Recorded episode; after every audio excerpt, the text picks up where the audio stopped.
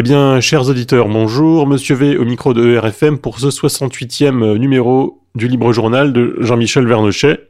Et aujourd'hui, Monsieur Vernochet reçoit euh, notre auteur contre-culture, Laurent Guyeno. Bonjour à vous, messieurs, et je vous laisse la parole. Bonjour Monsieur V, bonjour Laurent, bonjour à toutes et à tous. Bonjour Jean-Michel. Bien, écoutez, euh, Laurent, merci d'être là. Euh, J'ai sous les yeux un livre que vous venez de publier, enfin il y a déjà quelques mois, à Contre-Culture. Euh, L'image s'en affichera à l'écran. Qui a maudit les Kennedy?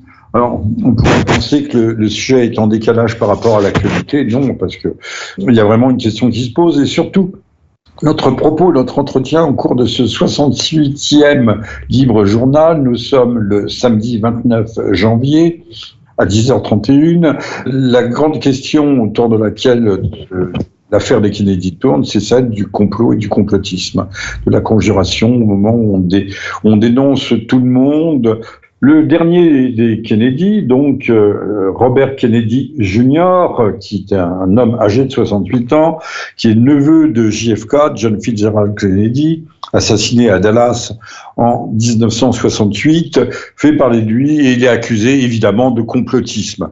Mais, euh, et je m'en arrête là, Laurent va prendre la parole et le relais.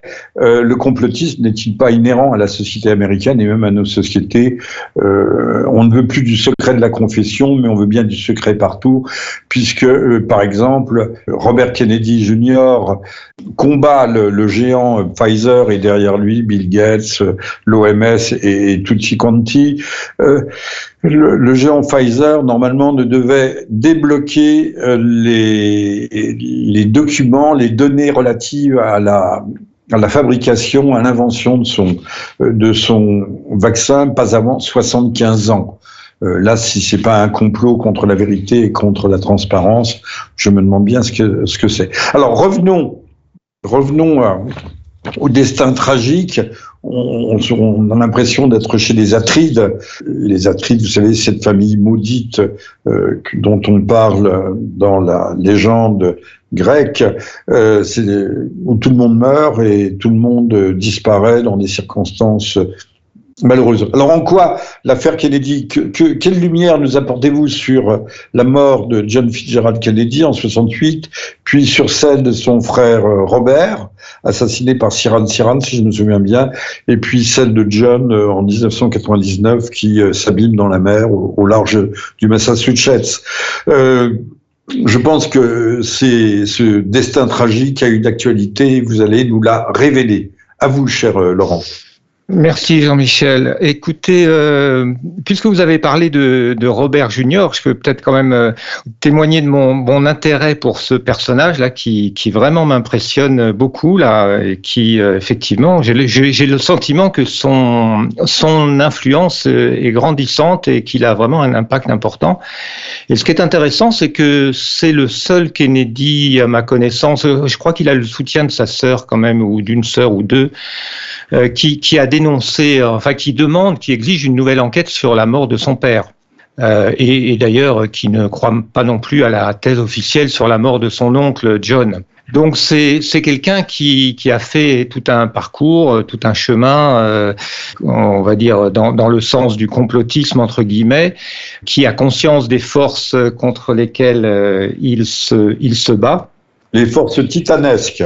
Des forces titanesques, voilà, et qui sont reliées à des tas d'intérêts divergents. Alors lui, son combat, c'est un, pour le présenter brièvement, c'est un environnementaliste qui, euh, qui a une formation de juriste, je crois, enfin qui a fondé plusieurs associations, dont une autour de la protection de l'eau, qui est, euh, à son avis, et d'ailleurs de l'avis de, de, pas mal de gens euh, intelligents, le, le, véritable combat euh, écologiste, euh, enfin la, la, véritable urgence écologique de, de, notre, de notre temps. Euh, là, il s'est retiré du conseil d'administration de cette, cette association pour se consacrer à son autre association qui est Children's Health Defense euh, donc CHD, euh, sur lequel euh, dont, dont je, je, me suis inscrit à la lettre. Euh, vous savez, je reçois pratiquement tous les jours des nouvelles, donc c'est une organisation extrêmement active.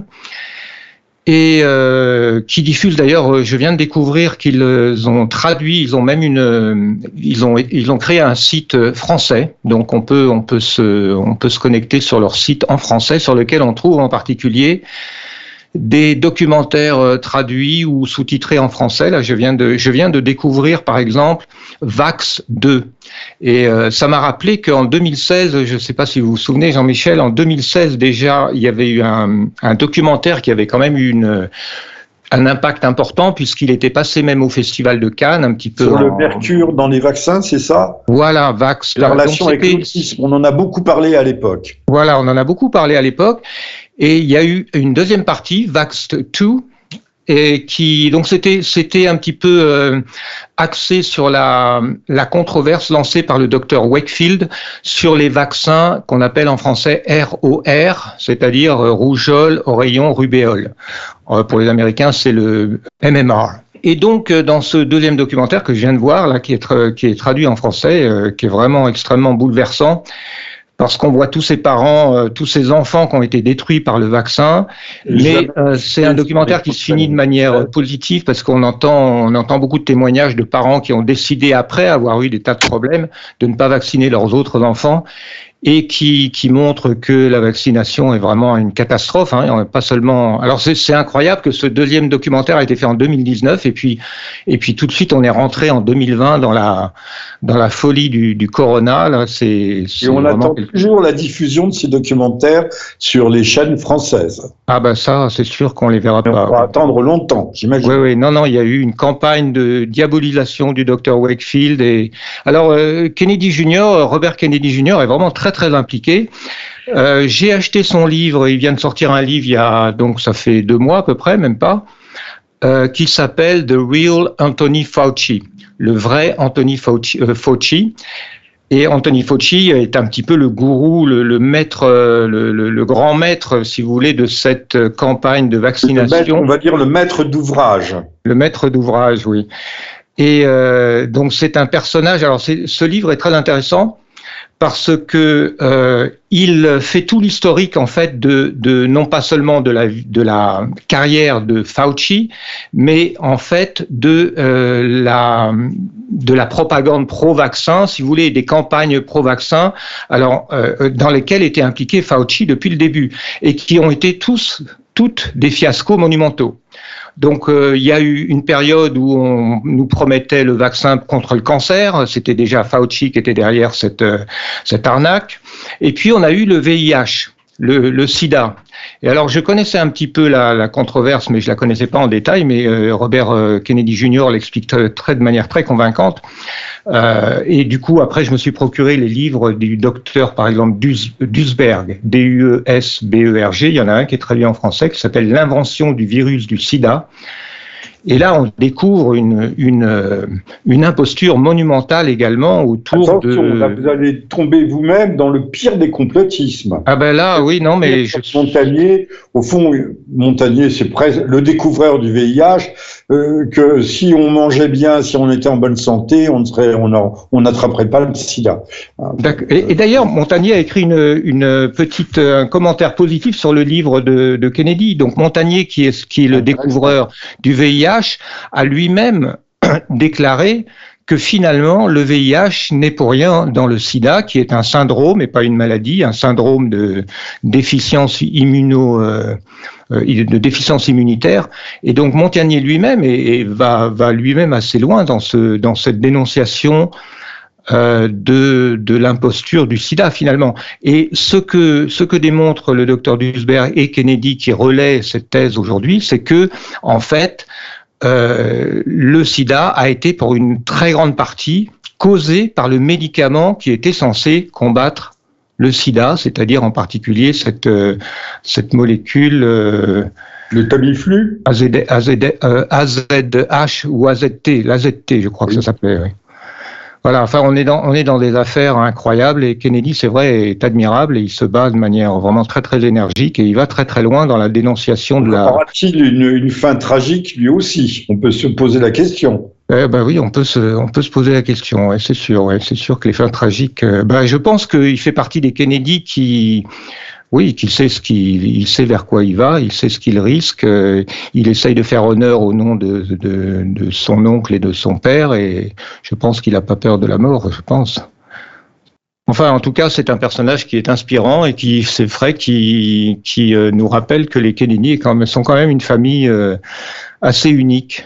Oui, mais et, alors il faudrait peut-être rappeler brièvement, puisque je le disais tout à l'heure, l'histoire, même la longue histoire, projette son ombre démesuré sur le présent et permet aussi euh, de, de comprendre, d'interpréter, de voir quelles sont les forces obscures qui sont euh, à l'œuvre, les grandes tendances. Alors, JFK est mort en 1968, assassiné à Dallas soi-disant par Lee Harvey Oswald, j'ai soi-disant parce que Lee Harvey Oswald aurait été plus qu'un tireur d'élite s'il avait pu loger euh, des balles dans le corps et dans le crâne de John Fitzgerald Kennedy à l'avant et à l'arrière à la fois.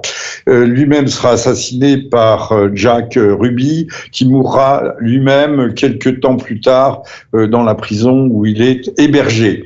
Euh, alors, que, que peut-on euh, dire des, des, causes et du complot, de la conjuration qui ont conduit à l'élimination du président Kennedy, ce qui est une tradition d'ailleurs aux États-Unis.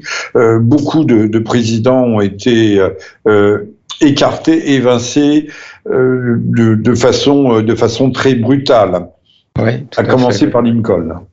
Oui, oui, tout à fait. Et d'ailleurs, ce phénomène, je pense, est lié à une particularité du, système euh, euh, de la Constitution américaine, qui est le, rôle du vice-président. Parce que quelque chose de très particulier aux États-Unis, je ne sais pas s'il y a des équivalents ailleurs, euh, vous élisez un président et en même temps, vous avez un vice-président qui n'a pas vraiment été élu, puisque le candidat ne, ne déclare son vice-président uniquement euh, après avoir été euh, après les primaires. Et ce vice-président n'a pas de rôle particulier. Il peut faire, il peut, on peut lui confier des missions diverses et variées, mais enfin son seul, sa seule mission, c'est de remplacer le président en cas de de maladie grave ou de ou de mort. Alors évidemment, euh, ça crée une, une situation un peu particulière dans laquelle les présidents ont intérêt à, à, à s'assurer que leur vice-président se trouve pas trop souvent dans leur dos, quoi. Parce que là, dans, dans le cas de Kennedy, euh, effectivement, il faut voir que, enfin, moi, je vois ça comme ça. C'est un coup d'État. La mort de John Kennedy a été un coup d'État. Et donc, euh, la question qu'il faut se poser, c'est, euh, le coup d'État visait à éliminer Kennedy, mais évidemment à mettre au pouvoir le vice-président Lyndon Johnson. Donc, euh, je passe pas mal de temps, enfin, j'ai un chapitre entier et je pense qu'il faut se concentrer sur euh, Lyndon Johnson aussi. Mais pour revenir sur les, les circonstances particulières de la mort de Kennedy, alors évidemment, il y a eu déjà des milliers de livres écrits, donc pourquoi écrire un nouveau livre? Et des rapports officiels. Oui, des rapports officiels, des, des... il y a eu des commissions d'enquête dans les années 70 et 90 et beaucoup de morts autour de l'enquête. Oui, pas mal de morts autour de l'enquête. C'est vrai que je pense qu'il y a au moins une centaine de morts euh, qu'on peut comptabiliser dans les mois suivant la, la, mort de John Kennedy, des gens qui ont vu des choses, qui ont essayé de parler, qui ont essayé de s'exprimer, et puis par la suite, euh, alors voilà. Alors euh, dans dans le livre, effectivement, je, je pense que je, depuis longtemps, je pense, si vous voulez, que votre livre, qui a maudit les Kennedy, ouais. Laurent Duyeno, c'est aux éditions Contre-Culture. Je pense qu'une petite plongée dans l'histoire récente n'est pas inutile, d'autant qu'on parlait des rapports officiels, des morts périphériques euh, à ces événements, à l'assassinat de John Fitzgerald Kennedy, mais j'ai en tête et en permanence euh, l'affaire du 11 septembre, qui est aussi une magnifique conjuration et certainement un très beau coup d'État. Ça, il faut connaître aux Américains euh, euh, cette grande faculté, cette grande capacité à maîtriser le coup d'État et le changement de régime en douceur et même de façon tout à fait occulte. Oui, enfin aux, aux Américains avec l'aide active des Israéliens, dans, à mon avis, euh, que ce soit dans le cas des Kennedy et dans le cas du 11 septembre. Euh, Alors, allons-y, euh, approfondissez justement qui seraient les, les, les maîtres d'ouvrage, les maîtres d'œuvre de cet assassinat et pour quelles raisons, quelles raisons croisées, puisqu'il y a certainement des intérêts convergents dans cette affaire. Oui. Alors, si je veux résumer, je dirais que pour euh, éclaircir cette affaire, moi je me concentre sur trois personnages en fait.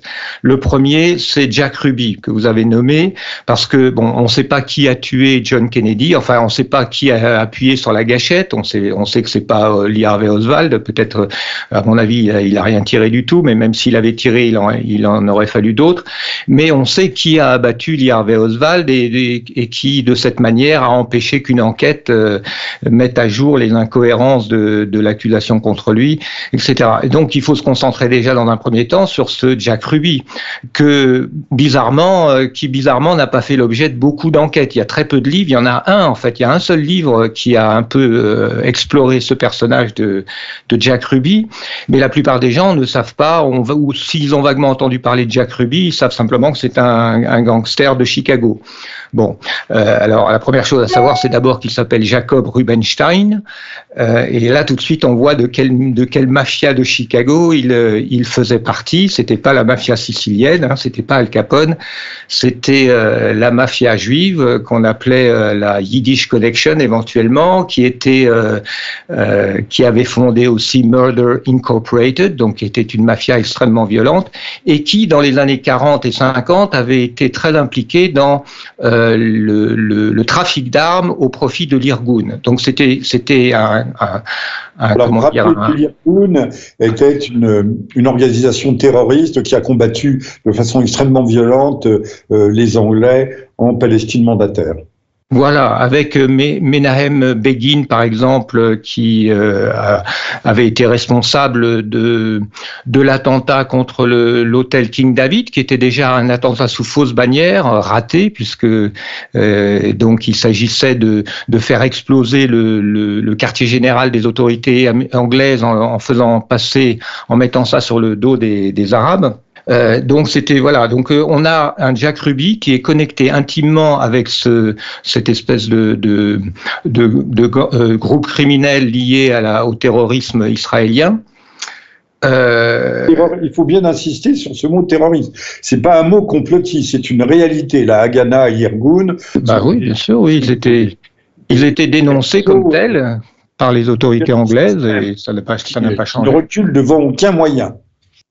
Non, non, et d'ailleurs, je crois que il me semble que le, terme était assumé. Hein, c'était, il s'agissait de semer la terreur pour faire partir les Anglais d'une part et pour faire partir les, les Arabes d'autre part des territoires convoités par Israël. Je crois que le terme terrorisme était parfaitement assumé par euh, Menahem Begin et, ce genre de, personnage qui était d'ailleurs proche, euh, bien qu'il n'était pas toujours sur la même longueur d'onde, de, Ben Gourion. Hein. C'était, c'était quand même une période où euh, la conquête du territoire que s'était euh, octroyé euh, Israël était, euh, était très violente et de manière euh, parfaitement assumée.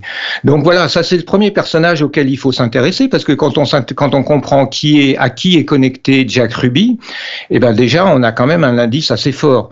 Euh, alors le deuxième, le deuxième point sur lequel je me concentre, c'est Lyndon Johnson, comme je vous l'ai dit, parce qu'en fait l'importance de, de l'assassinat de Kennedy, c'est que euh, ça a été un tournant décisif et radical euh, dans la politique étrangère américaine. Les Américains ne l'ont pas vu à l'époque parce que les, ministres de Kennedy sont restés dans le gouvernement de Johnson. Donc les Américains n'ont pas vraiment vu ce qui se passait, mais en réalité, si on regarde avec un peu le, recul de l'histoire, c'est à partir de Johnson que s'est construite cette relation fusionnelle entre les États-Unis et Israël. On sait que Kennedy avait, euh, les frères Kennedy, puisque Robert Kennedy, je le rappelle, était ministre de la Justice de son frère John euh, avait engagé une procédure pour empêcher, pour limiter le, le pouvoir de l'EPAC, qui s'appelait pas encore l'EPAC, mais enfin pour euh, pour limiter le, le pouvoir du lobby pro-israélien. Cette procédure a été abandonnée et, aujourd'hui, si on avait eu les, les si, si, John n'avait pas été assassiné, certainement on n'aurait pas on n'aurait pas ce lobby hyper puissant qui qui est capable de terroriser le Congrès et de corrompre l'ensemble de la classe politique américaine. Donc euh, euh l'aide l'aide économique et militaire à Israël a également explosé sous Johnson. Donc, euh, et puis euh, Johnson, c'est sous Johnson qu'a eu lieu la guerre de six jours, faut pas l'oublier, avec un avec un, un événement incroyable qui est ce, cet attentat sous fausse bannière contre le USS Liberty. Euh, pour lequel Johnson a été euh, très impliqué. Donc, et, et, que la marine américaine a laissé faire. Voilà, que la marine américaine n'est toujours pas réglée, on ne reconnaît toujours pas l'implication, alors que et, là aussi, comme pour le 11 septembre peut-être, comme pour le l'hôtel King David, il était question de mettre ça sur le compte euh, des, forces égyptiennes. Ben oui, absolument. Et alors, euh, ce, bâtiment, l'USS Liberty, a été bombardé, mitraillé. Il, n'a pas coulé, mais euh, les dégâts humains ont été considérables. Oui, oui, c'est une affaire vraiment très très importante à connaître. Alors il y a, depuis quelque temps quelques films. Il y a un nouveau film qui est sorti euh, aux États-Unis là-dessus. C'est une affaire qui commence à se à se faire euh, connaître un petit peu, mais c'est fondamental parce que c'est véritable. C'est une euh, Israël a été vraiment pris la main dans le sac. Euh, donc dans, dans, cette tentative de couler un navire américain, un navire espion qui était quasiment pas armé, euh, pour mettre ça sur le dos de l'Égypte et donc entraîner les États-Unis dans, dans, une guerre contre l'Égypte, c'est-à-dire dans une guerre mondiale puisque l'Égypte était euh, alliée de, de, de l'URSS. Euh, non, alors ça, ça a échoué parce que le, le navire n'a pas coulé, donc il y a eu des survivants. On a discrètement étouffé l'affaire et on a accepté les excuses d'Israël qui finalement a dit ah bah désolé on s'était trompé de cible. Excuse totalement invraisemblable. Euh, mais qui a donné à Israël un sentiment d'impunité euh, totale, c'est-à-dire que je pense que depuis ce jour-là, depuis euh, juin 1967, l'État profond israélien, les services israéliens savent que quoi qu'ils fassent, de toute manière, ils n'auront aucune ils ne seront jamais punis de tout ce qu'ils font contre les États-Unis. Dans l'affaire du 11 septembre, euh, le FBI, sur dénonciation de, de voisins, avait arrêté euh, une bande, je crois quatre ou cinq euh, Israéliens qui dansaient de joie à, la vue du World Trade Center qui s'écroulait. Ils ont été incarcérés, relâchés quelques mois plus tard dans la plus grande des discrétions. Voilà, sous le sous le seul inculpation de visa expiré, quoi. Ils ont été renvoyés chez eux. Oui, oui. Bah alors, euh, donc. Euh, D'où l'impunité dont vous parlez. Et peut-être qu'en septembre visait, il y avait à l'époque à la Rand Corporation tout un clan qui voulait euh, qu'il y ait une rupture, puisque tout ça, il y a un arrière-fond de géopolitique ou de géostratégie, une rupture avec l'Arabie Saoudite qui n'a pas eu lieu, puisque ce n'est pas l'Arabie Saoudite qui a été désignée comme ennemi principal. Oui, tout à fait, oui. Oui, oui, vous parlez du 11 septembre, là. Oui. Que les pirates de l'air, sur euh, euh, la, moitié ou les deux tiers, étaient des, de, de nationalité séoudienne. Oui, oui, tout à fait. Euh, moi, je pense que le but n'était pas de déclencher une guerre contre l'Arabie saoudite, mais de les forcer à s'aligner sur une ligne euh, pro-israélienne et on a vu que depuis 20 ans, c'est ce qui se fait petit à petit. Euh, L'Arabie saoudite qui était quand même à la pointe euh, du... Enfin, disons, qui ne reconnaissait pas Israël et qui quand même d'une manière... Il y a eu des échanges de représentants très discrets là aussi. Enfin, bon, il y a quasiment une ambassade israélienne à Riyad et réciproquement... oui, et puis je, je pense qu'il y a des... Ou à, ou à Jérusalem. Oui, je pense qu'il y a aussi des, des, arrangements économiques qui sont en train de se mettre en place. Euh, je pense notamment à cette, euh, cette fameuse euh, zone. Euh, enfin, il y a des projets, il y a des projets de, de, coopération qui sont qui sont de plus en plus développés. Donc, le 11 septembre, je pense à a, a, permis de lancer des guerres de destruction de la, de la Syrie, euh, de, de, de, l'Irak bien sûr d'abord, et, et, et, de détruire d'une certaine manière l'Arabie saoudite, mais euh, détruire l'Arabie saoudite, c'était peut-être ce que voulaient les néoconservateurs qui sont des crypto-sionistes, mais euh, les forces euh, aux États-Unis, enfin l'alliance avec l'Arabie saoudite est trop importante, et les Bush en particulier ont toujours été des, des fervents défenseurs de l'Arabie saoudite. Voilà. le, Français qui avait euh, défendu ce dossier à la Rand Corporation est mort aussi assez rapidement. Oui. Alors peut-être sans doute de mort naturelle, euh, évidemment. Oui. Et sur, sur Kennedy, justement, comme on disait euh, hors là, je me disais tout, à, tout, tout récemment qu'en fait c'est intéressant parce qu'on voit évoquer euh, parfois euh, Kennedy aujourd'hui euh, par rapport à cette, euh, ce chantage qui est, qui est, qui est fait aux, Russes avec la, tentative de, d'intégrer l'Ukraine dans, dans l'OTAN et de, de mettre des missiles pointés vers Moscou aux frontières de l'URSS et ça fait penser à la, crise des missiles cubains. Euh, et donc, on, se demande, je, me disais qu'il serait intéressant d'écrire un article qui s'intitulerait Que ferait Kennedy dans cette situation? Parce que euh, en 1900, donc c'était en 1962, je crois que c'était en octobre, oui, en octobre 1962, hein, pour euh, pour rappeler, euh, la CIA a découvert que que Khrouchtchev, enfin que l'URSS avait fait mettre des, des missiles soviétiques euh, à Cuba, un petit peu en réponse aux tentatives d'invasion de Cuba par les États-Unis euh, avec la, la, baie des cochons. Et donc Kennedy avait, avait euh, je, je, fais juste une incidente pour rappeler que, euh, et j'y reviendrai parce que le sujet est, est passionnant et le parallèle s'impose, euh, qu'il y avait des, des, missiles à moyenne portée euh, américains basés en Turquie. Oui, oui, tout à fait. Alors, juste de la crise, dont personne ne parle. Oui, oui. Oh, bah maintenant, c'est même dans Wikipédia. Maintenant, si vous voulez, la thèse officielle maintenant, elle a quand même évolué. C'est-à-dire que Kennedy a agi de manière très habile. D'abord, il a il a euh, appliqué non pas un blocus, c'est-à-dire il n'a pas employé le mot de, blocage ou de blocus, mais une quarantaine des navires, euh, des navires soviétiques. Donc il a fait très attention à ne pas employer un langage de guerre, mais euh, à travers une, co- une correspondance, on va dire secrète avec Khrouchtchev, il a réussi à désam- dés- désamorcer la crise, en promettant effectivement non seulement de ne pas envahir Cuba, mais aussi de, d'enlever les missiles euh, américain en Turquie. Alors Laurent Guilleneau, permettez-moi, je, je, rappelle que vous êtes l'auteur de Qui a maudit de Kennedy aux éditions Contre-Culture, que nous sommes, vous êtes à l'écoute du 68e libre journal de Jean-Michel Vernochet ce samedi 29 janvier à 10h58 et que nous parlons encore une fois de, euh, de cette affaire du complot des Kennedy, mais on sait très bien que le complotisme est une chose épouvantable qui n'existe pas, mais qui se retrouve à chaque pas de l'histoire américaine euh, contemporaine. À vous, euh, Laurent.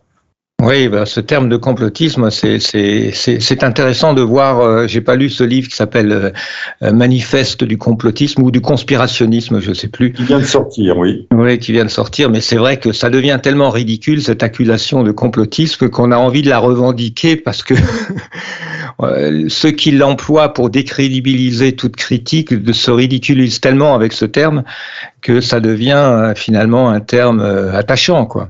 Alors, je vous ai interrompu à l'instant lorsque vous abordiez la, le, le, parallèle entre euh, la crise actuelle ukrainienne et la crise des missiles de Cuba, dans laquelle que Kennedy, donc Kennedy s'est sorti avec honneur, mais je pense qu'il a été perdant, comme Monsieur Biden est aujourd'hui perdant euh, face à Monsieur Poutine et euh, Anthony Blixen face au ministre des Affaires étrangères Lavrov.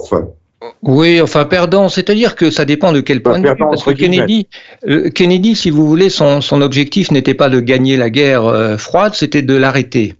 Et c'était ce qu'il était en train de faire et ce dont il avait convaincu Khrouchtchev, puisque on sait aujourd'hui qu'ils avaient échangé une vingtaine de lettres euh, secrètes qui ont été déclassifiées, dans lesquelles on voit très clairement que progressivement, étant tous les deux sous la pression de leur établissement euh, militaire, hein, sous la pression des faucons d'un côté et de l'autre, ils devaient euh, progresser de manière très prudente pour arriver à un désarmement, hein, puisque le, projet de Kennedy, c'était aussi le désarmement nucléaire, en, partant, enfin, en commençant par le désarmement nucléaire. Mais, si vous voulez, je pense pas qu'on puisse dire que Kennedy a été perdant. Les États-Unis se sont peut-être mis dans une position euh, légèrement de faiblesse, mais le but de Kennedy, c'était pas de gagner la guerre, c'était d'arrêter la guerre froide. Alors, vous venez de nous dire d'ailleurs que la marge de manœuvre de Kennedy n'était pas euh, complète, totale, que derrière lui, il y avait le, le ce que vous avez appelé l'establishment euh, militaire et qui fait partie de, l'état profond et, que cet état profond, euh, encore une fois, limitait grandement euh, la capacité de manœuvre de Kennedy. On peut penser d'ailleurs que M. Macron en a beaucoup plus que n'en ont les présidents américains, mais ça c'est une autre affaire. Oui, oui. Bah, cet état profond, c'est ce que Eisenhower, donc en quittant la présidence, avait appelé le complexe militaro-industriel, et d'ailleurs qu'il avait prévu d'appeler le contexte Congre Congressional Military Industrial Complex, c'est-à-dire il voulait inclure les, députés, euh, tous les, membres du Congrès dans ce complexe parce que ça marche avec la, de la corruption des élus. Et euh, c'est un, une sorte d'énorme machine qui ressemble beaucoup, euh, je pense qu'il y a un parallèle à faire avec Big Pharma aujourd'hui, c'est-à-dire le complexe, on pourrait dire pharma, pharmaco-industriel. Parce que le, le but de ce complexe énorme qui a une influence colossale sur les militaires, c'est de créer un état de guerre permanent.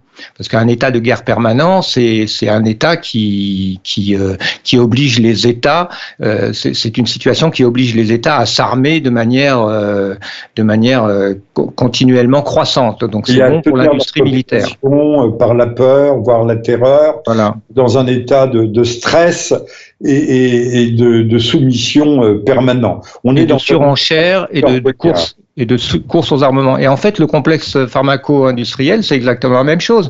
Leur but est de créer un état de pandémie permanent pour pouvoir euh, générer, à travers la peur, euh, des, des, des profits monumentaux avec les vaccins. On est dans une situation euh, totalement similaire. Je crois que le, le parallèle est intéressant. Profit, et à travers ce profit, il y a aussi des buts que je qualifierais presque d'eschatologiques, c'est-à-dire la, la, puissance. C'est une quête de puissance, l'argent n'étant qu'un moyen d'accès à la puissance. Et cette puissance euh, ayant des, buts idéologiques euh, qui apparaissent bien dans les, propos de Monsieur Claude Schwab, le président du Forum économique mondial, qui sont des buts euh, plus ou moins transhumanistes. Oui, je, pense que vous avez raison, mais moi j'ai l'impression quand même que les gens qui sont à la tête des grandes industries pharmaceutiques, les marchands champs de vaccins, si vous voulez, sont quand même ont pas besoin de beaucoup d'idéologie. La course au profit euh, leur, leur fait euh, les pousse à, à, à, à mépriser entièrement euh, toute considération morale, éthique ou humanitaire. Hein. Moi, je, mais, mais je, je conçois effectivement qu'il y a d'autres euh, dimensions. À... Oui, non, mais l'argent, l'argent d'abord, d'abord, ce sont des matérialistes. Et voilà. essentiellement, donc c'est la jouissance immédiate, présente, euh, qui ne va pas au-delà. Il n'y a pas de vie au-delà, au-delà de la vie, de la vie euh, de, tout de suite. Ouais. D'ailleurs, à, ce sujet-là, matérialisme, transhumanisme, moi je pense qu'il faut aussi euh, considérer que les peuples eux-mêmes, les populations euh, ont sombré dans un tel matérialisme qu'il est facile de les, manipuler par la, euh, par la peur de la maladie et la peur de la mort. Hein. La peur de la mort, les gens sont terrorisés, même à 80 ans, les gens sont terrorisés par la mort. C'est vraiment, voilà, le, matérialisme, il est des deux côtés. Hein. Il est aussi du côté des des populations qui, qui, sont devenues totalement incapables de, de, voir les choses d'un point de vue un petit peu spirituel ou de ou d'avoir le moindre courage pour euh, pour accepter la mort, etc. C'est ça c'est le plus pour moi c'est le plus désespérant, le plus effrayant. Euh, certainement, il n'y aurait pas de, de dictature possible s'il n'y avait pas en face un matériau humain euh, malléable et, et transformable à, à, volonté. Mais revenons, si vous voulez bien, quand même à Kennedy, parce que le sujet est intéressant et passionnant. Euh, on avait évoqué euh, tout à l'heure euh, Ruby, oui. représentant de la mafia, ce qu'on appelle aujourd'hui la mafia Kazar, Kazarian Mafia, de la mafia euh, Johnson, Lyndon Johnson, le, le vice-président. Il y avait un troisième terme, je, je, ne me souviens pas duquel. Ah oui, oui, oui, c'est vrai, j'avais oublié celui-là. Alors il est moins important, mais c'est, il est important parce que, euh, si vous voulez, la thèse complotiste dominante sur Kennedy, c'est la CIA. La CIA a fait assassiner Kennedy. Alors la CIA avec euh, des éléments du Pentagone, etc. C'est la thèse qui est la plus courante dans la littérature euh, disons euh, qui dénonce la thèse officielle hein. Il y a des très très bons livres là-dessus.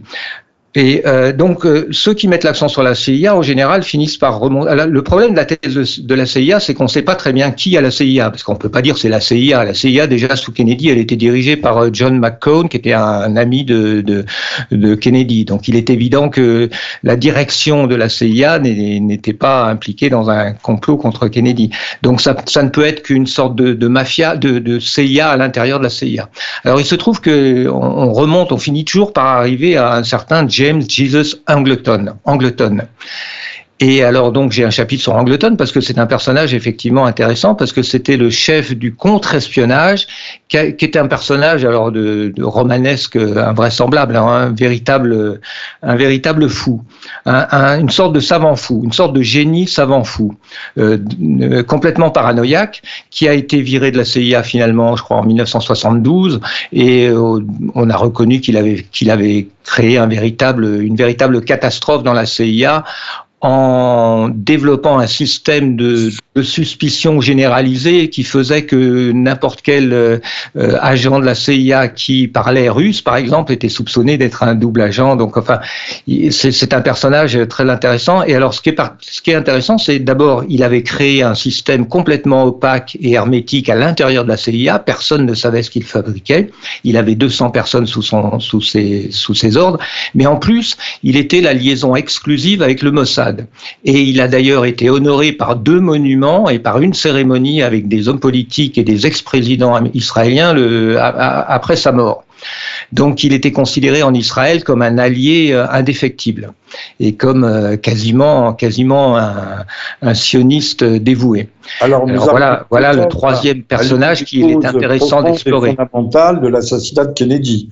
On avait parlé tout à l'heure du programme nucléaire euh, israélien auquel Kennedy n'aurait pas été favorable et qu'il avait même l'intention, il a même peut-être tenté de le geler, de geler cette ah bah Oui, on sait qu'il a qu'il a tout fait euh, pour euh, empêcher euh, Ben Gourion. Enfin, il, a envoyé dans les derniers mois de son de, de, sa vie en 63, donc la dernière lettre qu'il a envoyée à Ben Gourion en exigeant une inspection immédiate du complexe de Dimona euh, et cette lettre était très très très très dure, très très exigeante. Euh, euh, c'était, je crois, non, celle-là, c'était peut-être en septembre. Et donc Ben Gourion a démissionné le jour même pour ne pas recevoir cette lettre ce qui est quand même un, signe assez étonnant. Et selon moi, donc euh, Ben Gurion, en quelque sorte, quittait le gouvernement pour se retrancher dans les dans les dans les souterrains des opérations secrètes, en quelque sorte. Et euh, donc oui, parce que si vous voulez Kennedy, ce qui est important et ce qui est bien, ce qui est bien montré d'ailleurs dans le vous venez de faire une relation de cause à effet, réception de la lettre, démission de Ben Gurion, mais c'est une interprétation qui vous est personnelle. non, non, non, pas du tout. bien qu'il y a des gens qui meurent de la vaccination Pfizer, mais on ne peut pas, euh, on peut à la rigueur rapprocher ou associer ou lier vaccination et décès, mais on ne peut pas établir stricto sensu une relation de cause à effet. Oui, non, mais c'est pas une interprétation personnelle parce que toutes ces histoires sur Dimona ont été révélées dans les années 90, notamment par un livre de euh, Seymour Hersh, The Samson Option, qui, explique très bien tout ça. Cette... Euh, on le trouve sur Amazon, je l'ai vérifié ce matin pour 2 euros. Hein. Voilà, donc c'est un livre qu'a utilisé euh, Michael Collins Piper, auquel je rends hommage dans mon livre, parce que je, je, ne sais pas s'il est encore vivant, est un journaliste euh, sérieux. Euh, oui, oui, non, il est décédé. il, avait le même âge que moi, mais il est décédé il y a quelques années de manière un peu trouble, mais bon, c'est pas trop. Mais donc c'est le premier effectivement qui a exploré la piste Israël. Euh, en, partant effectivement de cette euh, de ces révélations des années 90 de, de cette de ce bras de fer entre Kennedy et Ben Gurion sur Dimona. Parce que Kennedy, ce qui est très important à comprendre, c'est que son, son, sa mission principale, la mission qu'il s'était donnée, c'était le désarmement nucléaire. Donc pour lui, c'était absolument inacceptable et non négociable euh, d'empêcher euh, Israël de se doter de la, bombe, de la bombe atomique. Alors Lyndon Johnson, ayant pris la suite de Kennedy, euh, a-t-il été plus souple à l'égard d'Israël? À mon avis et de l'avis, là encore, c'est pas un avis euh, personnel uniquement. Euh, Johnson non seulement était souple avec Israël, mais Johnson a été l'homme d'Israël depuis toujours parce que il a été financé par un certain Abraham Feinberg depuis 1948, euh, ses premières élections truquées au Sénat. Euh, il a toujours été euh, l'homme d'Israël depuis le début. Donc je pense que quand Kennedy a été forcé, parce que ça c'est une histoire euh, trouble, mais qu'on connaît un petit peu mieux aussi aujourd'hui, pourquoi Kennedy a-t-il choisi Johnson comme vice-président Ça restait assez mystérieux. On dit en général, ah, bah, c'était pour avoir les voix du Texas, mais en fait pas du tout. Donc c'est une histoire un, peu trouble, mais on, on, arrive assez bien à deviner que Kennedy a été forcé de prendre Lyndon Johnson comme vice-président. Euh, par euh, des journalistes sionistes du, du New York Times et, ou du Washington Post, j'ai oublié, qui euh, le menaçait en fait de, de, détruire sa campagne par des par des rumeurs euh, révélations euh, sur, sa, révélations sur, sa, transsexualité. Donc voilà par exemple. Avec l'appui avec le soutien de, de, de Edgar Hoover qui était un ami personnel de Lyndon Johnson et qui avait des armoires pleines de dossiers compromettants sur à peu près lui aussi tenu on ne sait pas s'il était actif ou passif mais euh, il était homosexuel à une époque où c'était mal vu. Oui, oui, en tout cas, qui s'est qui s'est arrangé pour rester à la tête du FBI sous neuf présidents ou huit présidents, je ne sais plus, jusqu'à sa mort. Ce qui est quand même assez remarquable hein, comme continuité. Ce n'est pas le cas de la dynastie des Kennedy euh, qui meurent, qui tombent les uns après les autres. On peut peut-être dire un, mot de, Robert Kennedy. Lui, on a dit qu'il avait été euh, abattu par la par la CIA. Ce n'est pas un, ressortissant israélo-américain qui l'a battu, mais Siran Siran, si je me souviens bien, Siran Siran qui était lui euh, arabe.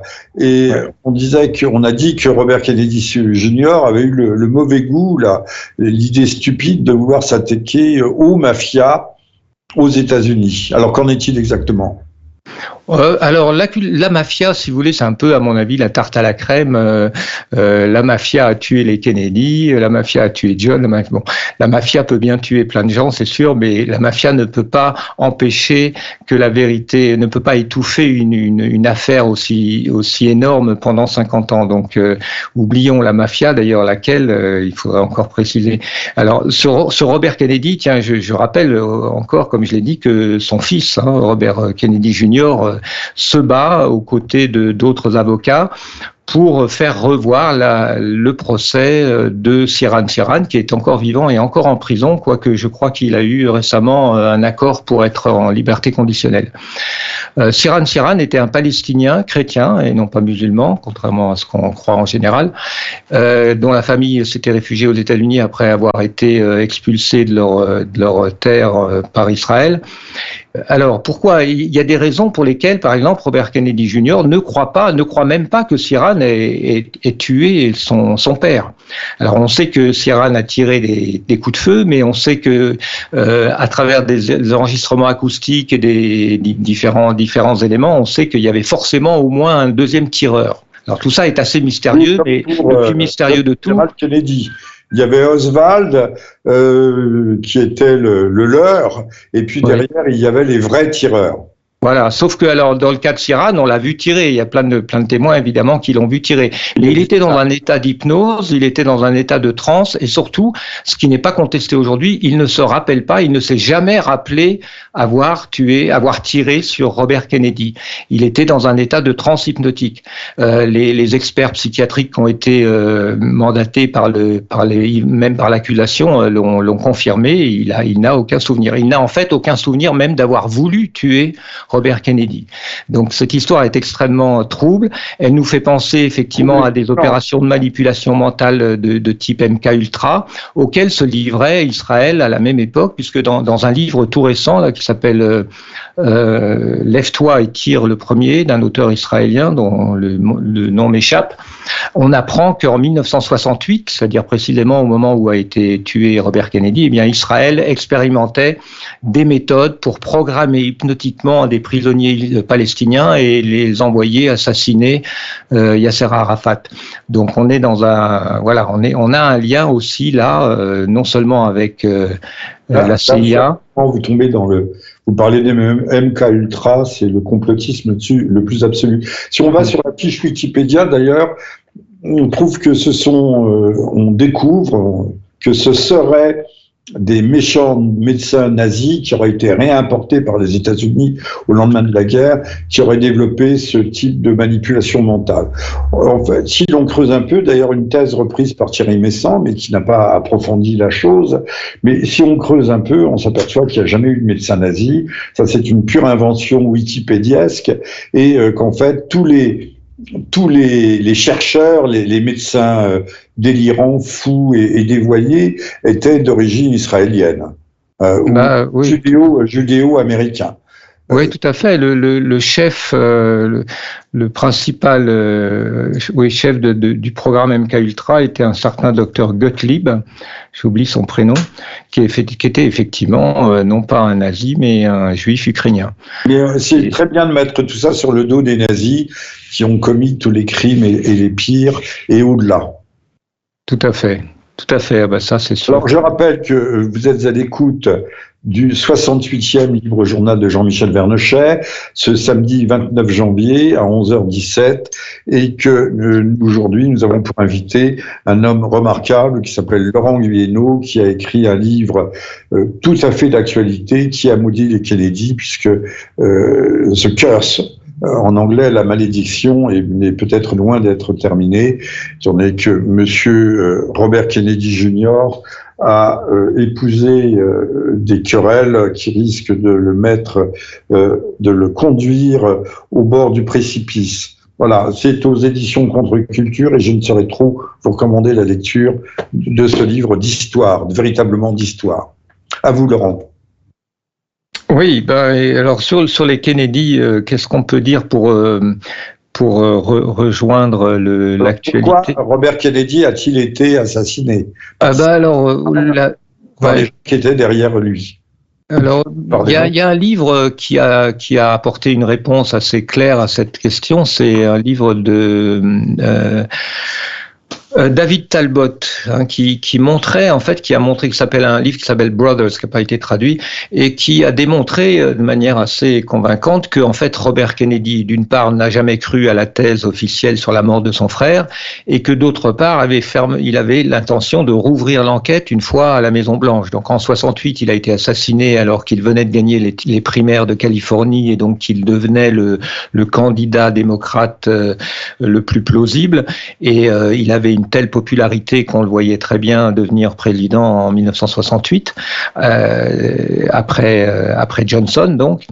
Et bon, euh, le bon sens, ou disons la thèse, l'hypothèse de, travail qui, qui est la plus raisonnable, c'est de penser qu'il a été éliminé effectivement pour, pour ne pas qu'il atteigne la Maison Blanche et de là qu'il puisse rouvrir l'enquête sur la mort de son frère. En tout cas, quand on a deux frères qui sont tués dans des circonstances aussi troubles l'un après l'autre, l'un étant président et l'autre étant sur le point de devenir président.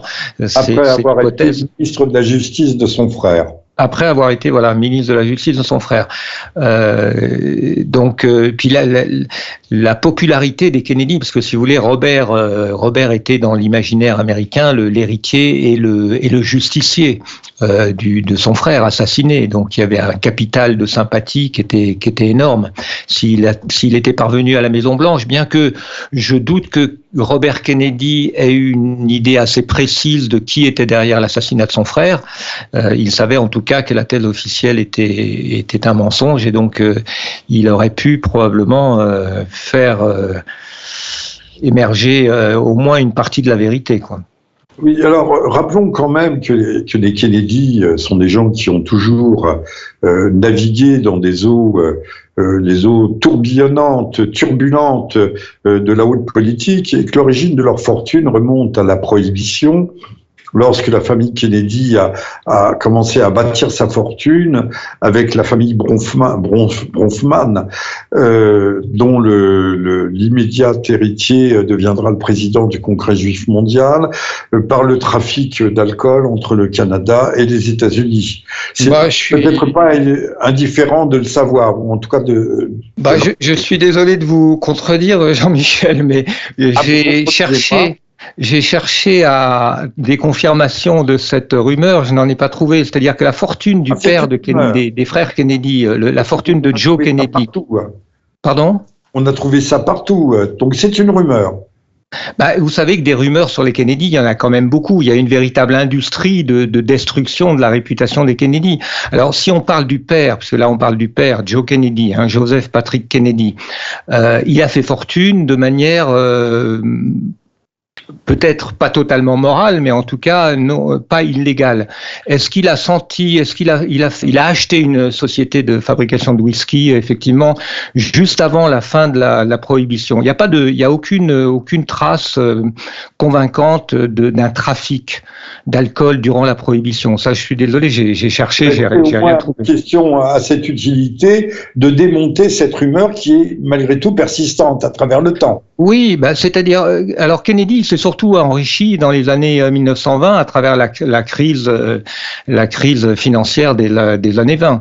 Euh, alors, est-ce que c'était illégal? Non. Est-ce que c'était immoral? Peut-être. Mais Kennedy a ensuite rejoint la l'équipe de Roosevelt, dans lequel sa première Kennedy, je parle du père, donc, dans lequel sa première mission a été de, de réglementer et de discipliner le marché boursier. Donc, il faisait partie des figures de proue de de la politique de Roosevelt du New Deal qui, voulait euh, légiférer sur le marché. Sur le marché. A-t-il été à l'origine ou a-t-il participé à l'élaboration du Glass-Steagall Act qui sépare banque d'investissement de, banque de dépôt? Ben, je ne saurais pas vous donner les détails, mais je pense que c'est plausible. Il a eu une action tout à fait euh, respectée et applaudie, je crois, à l'époque, donc en 1936, euh, dans, ce domaine-là.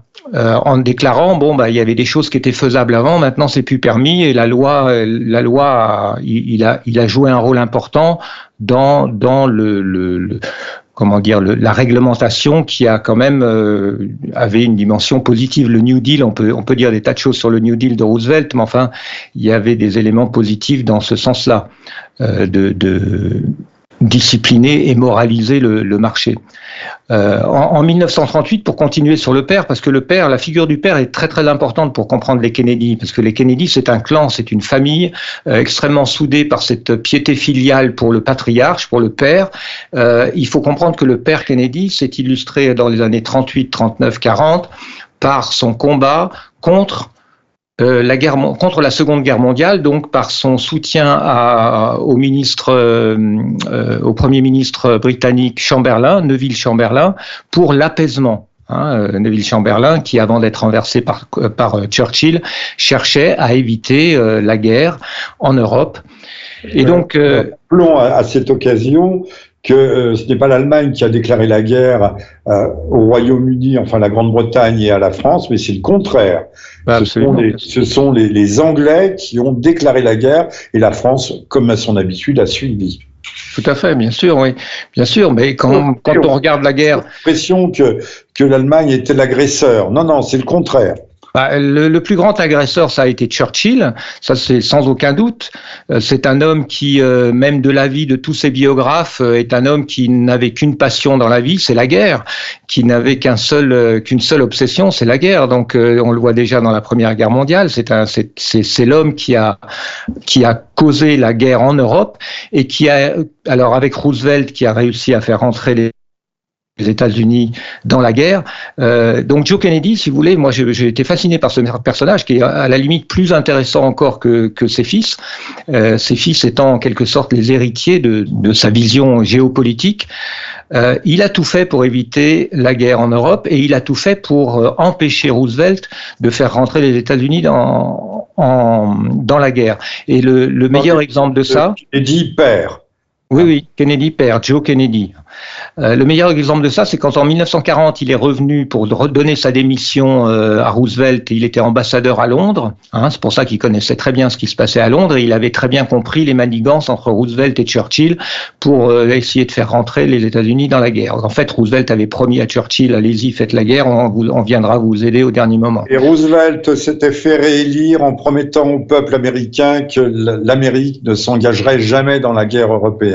Exactement, et, et précisément sous, sous, la pression et précisément sous la pression de Joe Kennedy. Joe Kennedy est revenu en 1940 en disant à Roosevelt, euh, Roosevelt avait besoin de son soutien parce que Joe Kennedy était quand même un personnage, un personnage très influent. Hein. Il avait été pressenti comme euh, candidat euh, présidentiel si Roosevelt n'était pas, n'avait pas été candidat à nouveau. Donc Roosevelt, Kennedy, Joe Kennedy a accepté de soutenir publiquement Roosevelt à cette condition qu'il déclare qu'il jure, qu'il promette devant le peuple euh, américain de ne pas envoyer les Américains à la guerre en Europe. Et c'est ce qu'a fait Roosevelt une semaine avant ses élections avec Kennedy, avec Joe Kennedy à ses côtés. Mais évidemment, euh, Roosevelt, comme on le sait, euh, après, il y, a eu, Pearl Harbor, et donc, il, qui lui a permis de trahir sa promesse en quelque sorte. Donc le, rôle de Kennedy, euh, il s'est retrouvé du côté des perdants, si vous voulez, dans, l'histoire telle qu'elle a été écrite euh, par Churchill en particulier. Hein. Notre version de l'histoire de la Seconde Guerre mondiale, c'est la version de Churchill. La version de Joe Kennedy, euh, elle appartient aux, historiens révisionnistes de la, de la mettre à l'honneur, et c'est ce que je fais un petit peu dans, dans mon livre en consacrant un chapitre à Joe Kennedy et en montrant que John Kennedy, son fils, finalement, était vraiment son héritier, parce que ce qu'il a cherché à faire durant ces mille jours à la présidence, c'est empêcher euh, une nouvelle guerre mondiale. Exactement comme son père avait essayé de le faire avec la Seconde Guerre mondiale. Alors, ça ne sera pas tout à fait le mot de la fin, mais euh, nous allons nous acheminer vers la, conclusion. Euh, je rappelle, Laurent Guénaud, que vous êtes l'auteur de Qui a maudit les Kennedy, et c'est vrai que la question se pose, quelles sont les forces obscures et non obscures qui ont euh, conspiré à, l'assassinat, à la mort brutale euh, du, des deux frères. Et, peut-être aussi de John, euh, comme on l'a dit, qui est mort en, 99. Qui est, John Junior, oui dont l'avion est tombé et en espérant que un sort aussi tragique n'atteindra pas, ne sera pas celui de, du dernier des Kennedy, enfin le plus connu, Actuellement, c'est Robert Kennedy Jr., fils de Robert Kennedy, ancien ministre de la Justice des États-Unis. Euh, ce livre est édité chez Contre-Culture. Nous sommes le samedi 29 janvier. C'était le 68e libre journal de Jean-Michel Vernochet. Alors, à vous, Laurent, pour, pour une conclusion qui peut prendre le, temps qu'il vous siera. Euh, une conclusion. Alors, qui a maudit les Kennedy Donc, c'est le titre de mon livre. Et puis, euh, euh, effectivement, c'est intéressant parce que cette, notion de malédiction des Kennedy, dès qu'on plus, enfin, quand on a un regard d'historien, on comprend bien que, on sent bien qu'il y, a une arnaque derrière cette, affaire parce que ils n'ont pas été maudits, ils ont été assassinés. C'est, c'est pas, Dieu qui les a maudits et qui qui leur a envoyé la foudre sur la tête. Donc on sent bien qu'il y a derrière une sorte de nuage de fumée pour noyer le poisson, mais en même temps, euh, il y a une certaine vérité dans la mesure où euh, on découvre qu'il y a une haine chez certains milieux juifs, euh, une haine des Kennedy, qui en fait se projette en premier sur le père, c'est-à-dire que les enfants du père Joe Kennedy, les enfants du père sont haïs en tant que fils de Joe, parce que Joe, si vous voulez, a réussi à survivre après la Seconde Guerre mondiale, non pas lui personnellement, mais à travers ses enfants, bien qu'il ait été du mauvais côté de l'histoire, puisqu'il a soutenu la politique d'apaisement de, de, Chamberlain, donc il est vulnérable à l'accusation d'avoir été un ami euh, d'Hitler en quelque sorte. C'est une accusation qu'on a ressorti constamment contre les Kennedy. Et je, je cite dans mon livre, par exemple. Irlandais et catholique, Voilà, il oui, alors en plus, irlandais et catholique, hein, parce que autant la mafia juive s'acoquine facilement avec la mafia sicilienne, catholique elle aussi, autant, euh, curieusement, avec les, avec les Irlandais, il y, a, toujours eu un contentieux très lourd. Euh, également, d'ailleurs, les Kennedy étaient aussi bien haïs par certains milieux juifs que par certains milieux euh, protestants. Euh, et ça, il faudrait remonter aussi à, l'histoire de la relation entre l'Angleterre puritaine et la et l'Irlande, hein, puisque les États-Unis, disons l'establishment ou l'élite l'élite qui contrôle l'économie américaine et la CIA aussi en particulier est quand même issue de ce milieu puritain protestant américain et euh, anglais et donc euh, et donc il y a quelque chose historiquement de, de très très fort dans cette hostilité euh, vis-à-vis des catholiques. on peut parler de, de l'Amérique comme d'un pays judéo-protestant. Voilà, et donc les catholiques n'appartenaient pas à cette élite ni judéo-protestante, voilà. Euh, oui, j'allais citer par exemple un exemple qui, m'a frappé, qui m'a frappé comme étant extrêmement révélateur. C'est un article écrit par le fils de Norman Podorest. Alors Norman Podorest était le, un des fondateurs du mouvement néoconservateur, hein, qui sont des crypto-sionistes qui ont qui ont œuvré pour attirer, entraîner les États-Unis dans, dans la destruction des ennemis d'Israël. Puisque la plupart étaient trotskistes à l'origine. Voilà. Et alors le fils de Norman Podorest, euh, euh, je crois qu'il s'appelait John, a écrit en 1999, une semaine après la mort de John Jr., le fils de, John Kennedy, en 1999, donc, un article dans lequel il se félicitait de cette mort euh, et il écrivait une espèce de, fiction ridicule dans lequel il faisait participer, il faisait parler le diable. Donc c'était un dialogue entre le diable et Joe Kennedy en enfer évidemment, dans lequel le diable disait ah tu vois euh, Joe, je suis bien content de t'avoir, de pouvoir te torturer encore davantage à travers la mort de ton petit-fils. Donc un, article absolument ignoble qu'on trouve encore sur Internet, il a même pas été effacé, qui montre cette haine absolument démesurée vis-à-vis des Kennedy et qui revient toujours à la, qui vient, revient toujours à ce que Joe Kennedy euh, aurait fait, soi-disant, euh, contre les Juifs durant la Seconde Guerre mondiale. Ce qui est totalement faux d'ailleurs, parce que Joe Kennedy, euh, en réalité, a été, a été, a œuvré en fait pour aider l'émigration des Juifs d'Allemagne. Bon, enfin ça, c'est une parenthèse. Donc, si vous voulez, ça, là, on est, on est vraiment dans le, dans le, effectivement, dans le, dans, dans le, l'imaginaire de la malédiction, si vous voulez. Hein. Vous avez un, vous avez Norman Podorest qui fantasme sur le diable ou sur, euh, alors, euh, à mon avis, le diable, il ressemble beaucoup à Yahvé d'ailleurs. Enfin, euh, on est vraiment dans un fantasme de malédiction. Mais évidemment, la malédiction, c'est, c'est, c'est, elle est, elle est passée par des complots. Et alors, le, le, fils, juste un mot sur le fils John Junior, justement, c'est intéressant. J'ai un chapitre donc sur cette histoire parce que sa mort est également très trouble et surtout elle arrive au moment en 1999 où il, il était sur le point d'annoncer euh, son entrée en politique et euh, on sait, de par ses amis et son entourage, qu'il avait effectivement l'ambition, qu'il avait toujours eu, si vous voulez, le, le sentiment d'avoir un destin de, de, de, justicier de son père. Lui non plus ne croyait pas à la thèse euh, officielle sur la mort de son père. Euh, et, euh, et, il serait probablement rentré en, en, politique en 1999 ou en 2000.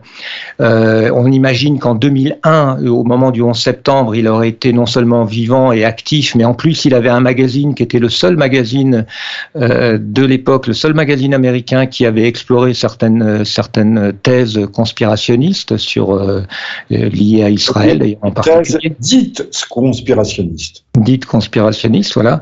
Et donc, euh, voilà, cette mort est également très suspecte. Donc, ça fait, ça fait, ça fait beaucoup de Kennedy, effectivement, assassinés dans des dans des, dans des situations très troubles. Sans parler, évidemment, du troisième frère Kennedy, Ted, Ted Kennedy, qui n'est pas mort, enfin qui est mort de sa belle mort, mais enfin qui a été en quelque sorte tué politiquement par euh, euh, un certain nombre de scandales, l'affaire de Chipadawik, je crois, euh, je sais plus, j'arrive jamais à prononcer ce mot. Enfin bon, lui, lui c'est une autre histoire. Eh voilà, bah, Cher Laurent, c'est le mot de la fin. Nous y reviendrons parce que le sujet est loin d'être épuisé. Je rappelle que Laurent Guyeno, qui était notre invité, a écrit un livre qui a maudit les Kennedy aux éditions Contre-Culture, que nous sommes le samedi 29 janvier à 11h34 et qu'il s'agissait du 68e libre journal de Jean-Michel Vernochet.